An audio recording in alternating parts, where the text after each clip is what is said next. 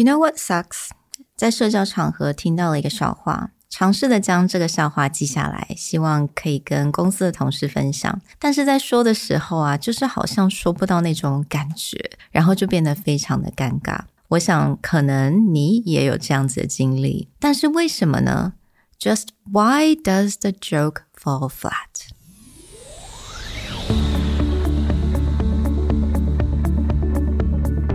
Hello，欢迎来到 Executive Plus 主管与沟通力的 Podcast。I'm Sherry, an educator, certified coach, and style enthusiast.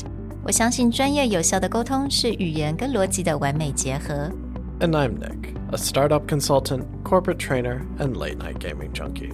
I believe great communication requires the right mindset and solid frameworks. 我们希望带给大家职场英语的技能、跨文化沟通技巧与其他能帮助您成为出色领导者的工具。 Join us each week as we share our experience, research, and methodologies to take your communication and language skills from good to great.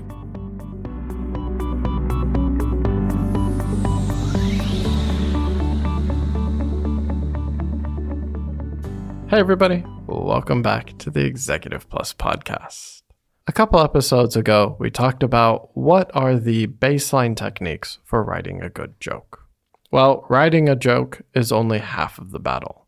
How you deliver it is something that's incredibly important both for joke telling and communication in general. So today, we want to talk about the keys of delivering a good joke.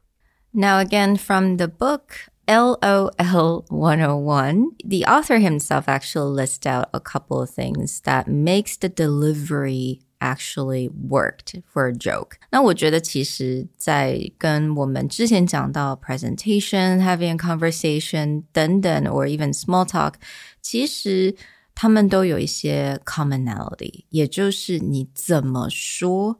其实也是非常的重要，like your tone, your voice, the variation of your tone, that becomes part of the joke itself or part of the conversation itself. And this is very, very similar to anything when it comes to delivering a presentation, delivering a speech, even something as simple as like standing up and giving a toast. How you do the delivery, what the steps are to make sure that it happens, is a large part of public speaking and communication. And probably the easiest way to test this or to train yourself to do this is by having fun with jokes and how you mm. do joke delivery. So in the book, he actually talks about six specific steps mm. to telling a joke. The first step being is know exactly what you're going to say. Mm-hmm.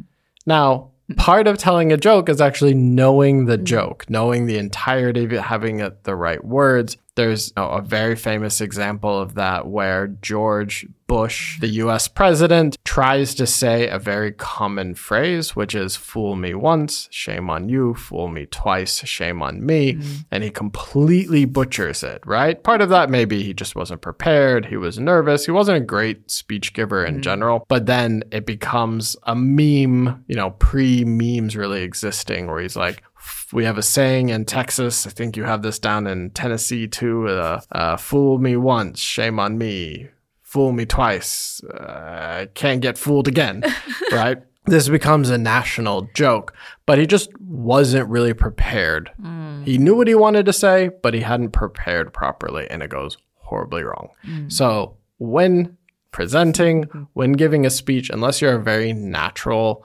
articulate person who can just let things flow, preparation is really important. So, know exactly what you're going to say. Mm. Now, the second thing is actually don't rush it. I think a lot of times when we're nervous or we're expecting for some sort of results, right? 你在 tell a joke 的时候，你可能会觉得啊，我很希望听到他们笑，或者你希望有某一个你有某一个的 expectation, then you tend to rush to the end of it, And that's the worst thing you can do in a joke because you gotta leave that time for the audience to understand what you're talking about and like let it marinate.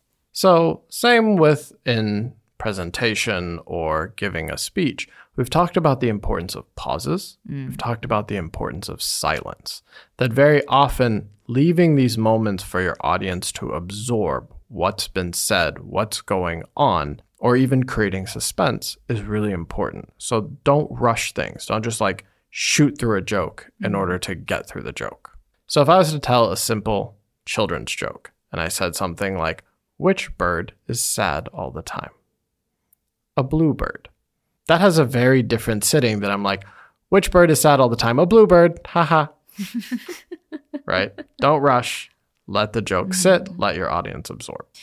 Now, the third tip is to actually be excited about it. Be excited to tell the joke. And I think it, it's the same for anything. Basically, if you're if you're doing it for the wrong reason, basically if you want to just seem like, "Oh, I want to seem funny."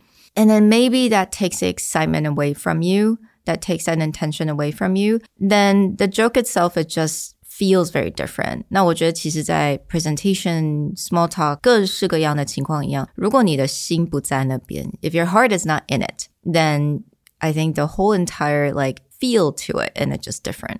And this ties directly into the fourth the fourth guideline, which is don't just recite the words. You should get quieter. You should add suspense. You should get louder to show excitement or enjoyment. Part of being excited to tell a joke is in you know the methods you use. And the same for a presentation. We've all seen people stand on stage, read from slides, show no emotion. The my biggest example of this is one time when I was doing my masters, they had invited this professor who was an expert at eye tracking. Mm-hmm. Like this person was supposed to be one of the foremost idea people on eye tracking when it comes to reading. And that person literally leaned on the podium facing away from the audience and just put a pointer on his PowerPoint slides and just read it out loud. No emotion, no intonation. The first row of the auditorium was the professors. Everyone behind was students, and they turned out the lights. Everyone except for the first row was dead asleep by the time this presentation was over. Not on their phone, bored, asleep. this is how bad mm. this was. And so a friend of mine who happened to be a professor was like, Hey, what did you think of that speech? And I'm like, Did you turn around? that was horrible. This guy had no interest in what he was saying. He was just reciting, and it was not exciting. If you didn't care about this topic, you walked away hating this topic Right. rather than not caring about it. Right. And then what's important is that as a speaker, you have to actually really care about what you wanted to say and actually show that you care about it, right? 如果你没有任何的 excitement，甚至你可能 你的声音是 monotone，我觉得不管你准备了多久，或者准备了多充足，还是一样，大家还是会觉得 Oh my God, this is the worst thing ever. And so being excited, acting it out, and then the next guideline of specifically for joke telling is like act out the characters in your joke. But you'll even notice like in TED Talks, when someone talks about a quote they've heard or when someone talks about a conversation they've had, they'll usually act it out a little bit. Like mm. it's not over the top crazy, but they'll give a little bit of flavor, Yeah. a little bit of emphasis on like this is what I said, this is what my customer said, and really give you a sense of being in that moment.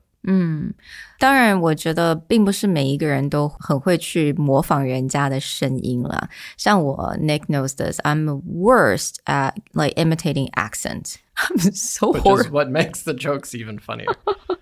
I'm so bad, but I couldn't help myself sometimes. But now I'm learning, okay, you don't actually need it needed to do the accent, especially if it the accent itself could be a little bit like, you know, if you wanted to do like Indian accent and you know you suck at it and you just ended up kind of like seems like you're making fun of people, don't do it. 你只是稍微的改变你的声音一点点，我觉得就 OK 了。 So I'm going to give you a variation of my favorite type of joke. And then again, following these guidelines and not following these guidelines. There are two muffins sitting in an oven. One muffin looks at the other muffin and says, Does it feel hot to you? The other muffin looks at him and goes, Ah, talking muffin! Ah, Nick loves this joke. Okay, I love this joke. It's so simple. Children love it. If you tell any kid this joke, they just crack up. But even adults, like, because it's so ridiculous. Again, notice I'm not just reciting. I pause a little bit. I have some points. I use different tones of voice to mm-hmm. show the first muffin versus the second muffin. Right. But you could tell that same joke and just be mm-hmm. like, there are two muffins sitting in an oven. One muffin looks at the other muffin and goes, Does it feel hot to you? The second muffin looks at him and goes, Uh, talking muffin. now I just sound like the law and order narrator. Mm-hmm. It's not that interesting. It's not that exciting. It's the exact same words. But what happens when you just act it out and enjoy the joke? Yeah. Now, the very last guideline they give for telling a joke is you need to pause before the punchline, hmm. which means there needs to be a separation Yeah. between your setup Right. and your ending. And that's also the same as any presentation. We talked about the power of silence, the power of pauses. When you're emphasizing a point, if you just jump into the point, like I have three things to say one, blah, blah, blah, two, blah, blah, blah, three, blah, blah, blah, your audience could not absorb that information. So you have to set it up in a presentation the same as you would with a joke, where it's like, there are just three things I want to cover with you today. The first is this. The second is this Those pauses and that separation to really highlight what I want to say is critical, the same as with a joke as in a speech or presentation. 千万不要害怕这种 silent。我觉得有很多人很害怕 pausing，或者是这种 you know before the punchline，可能是因为他有点等不及，也是不知道。有点呃，对于这种没有声音的时候，会有点不知所措。So definitely respect the silence and actually utilize that because it actually will give you all the advantage that you need when you're telling a joke or presentation. So let's put this all together and I'll give you another variation of my favorite joke line. There are two whales in the ocean. One whale looks at the other whale and goes, "Boo, ee, ee, ee, ah, ah, ah, boo." The other whale looks at him and goes, The hell did you just say to me?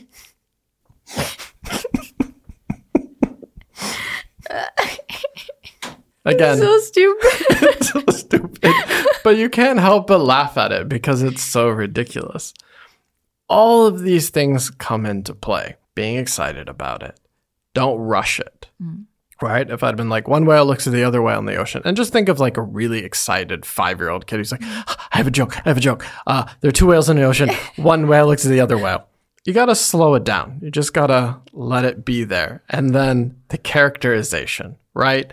Anyone with a straight face who can make whale sounds, like you just win. Yeah, I respect that. You, you have to respect anyone who can make whale sounds.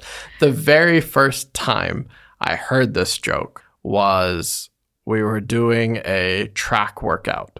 And it was like beginning of the season so you have to do a lot of cardio. So you we either would have to like swim or we'd actually have to tread water for 45 minutes. And so we would tell jokes to literally just pass the time. And one of my track mates told this joke and with a completely straight face, he just starts making these whale sounds in an indoor swimming pool. So it's just echoing. So it's not just our group anymore. Like literally everyone around is just staring at him like, what is happening? And he doesn't break character. He just goes through the whole joke. And we just died laughing because, yeah, it's just like straight Yeah. face making whale and he sounds. commit to that that character, right? Right. Yeah. so it's like one of those things where like if you tell that joke and you make the whale sounds for like mm-hmm. more than 15 seconds, it's one of those things where it's like funny and then it's weird and then it's just hilarious. So commit to the joke, act out the characters, and then again that that pause mm. when it's like the other whale looks at him and says, "What the hell did you just say to me?" right? If I had just said, the other whale looks at him and says, What the hell did you just say to me? You lose that emphasis. Mm. So when you set up that very end, the other whale looks at him and says, What the hell did you just say to me? That's that anticipation, it's that suspense, but it's also that turnaround. Remember in our last joke episode, we talked about something that's a counterintuitive, where I just made whale sounds. So mm. now someone might be expecting me to make whale sounds again, and then I just speak in normal English or mm. Chinese, however you want to translate it. It creates that, oh, that's funny. It's Yeah. a it's an effect. Right. All right. Well, we hope that you understood the fundamentals and enjoyed the fundamentals of joke making. They are very similar to delivering a speech, delivering a presentation. These guidelines are something that you can follow anytime you need to get on stage and talk in front of an audience. I'll talk to you guys next time. Bye. Bye. The Executive Plus podcast is a Presentality Group production, produced and hosted by Sherry Fang and Nick Howard. You can search us on Facebook, 主管英文 Executive Plus. You can also find us on Instagram, Communication R&D, and email us at sherry at epstyleplus.com.